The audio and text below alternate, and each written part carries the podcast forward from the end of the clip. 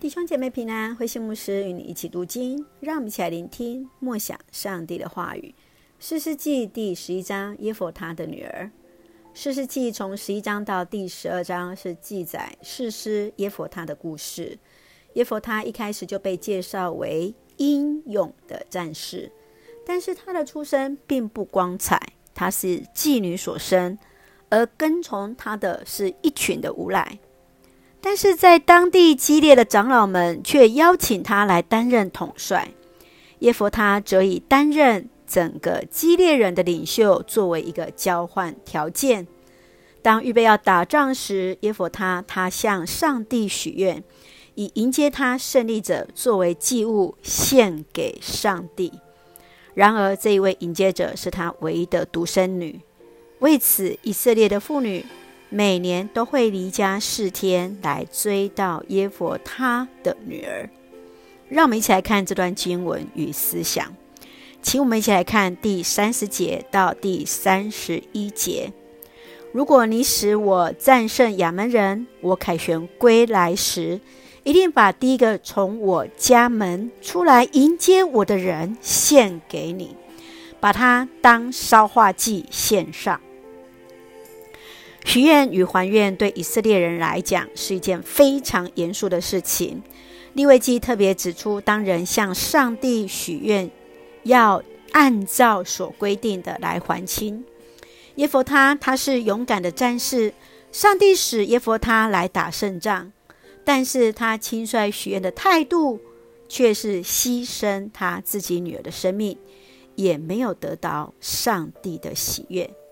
也许他的初衷和对象不是他的女儿，而是某一个人，最有可能是他的仆人，或是当地的长老来迎接他的胜利。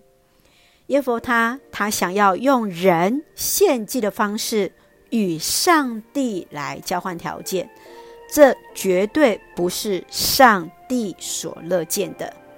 你曾经向上帝许过什么样的愿望呢？你所许的愿望是否是上帝所喜悦？又是如何回应对上帝的祷告呢？求主来帮助我们，也透过在这一段的叙述当中，来成为我们彼此的提醒。愿主来保守我们。让我们一起来看第四十记十一章三十六节，作为我们的金句。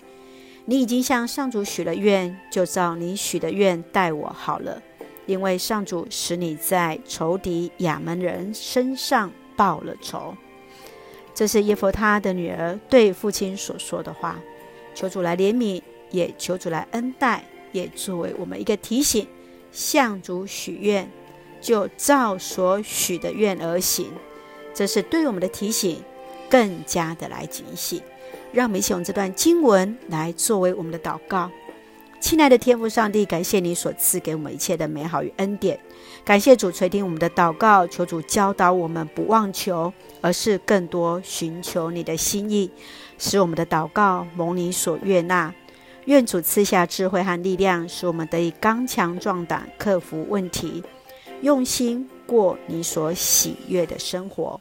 赐福我们所爱的教会与每位弟兄姐妹身体健壮，灵魂兴盛。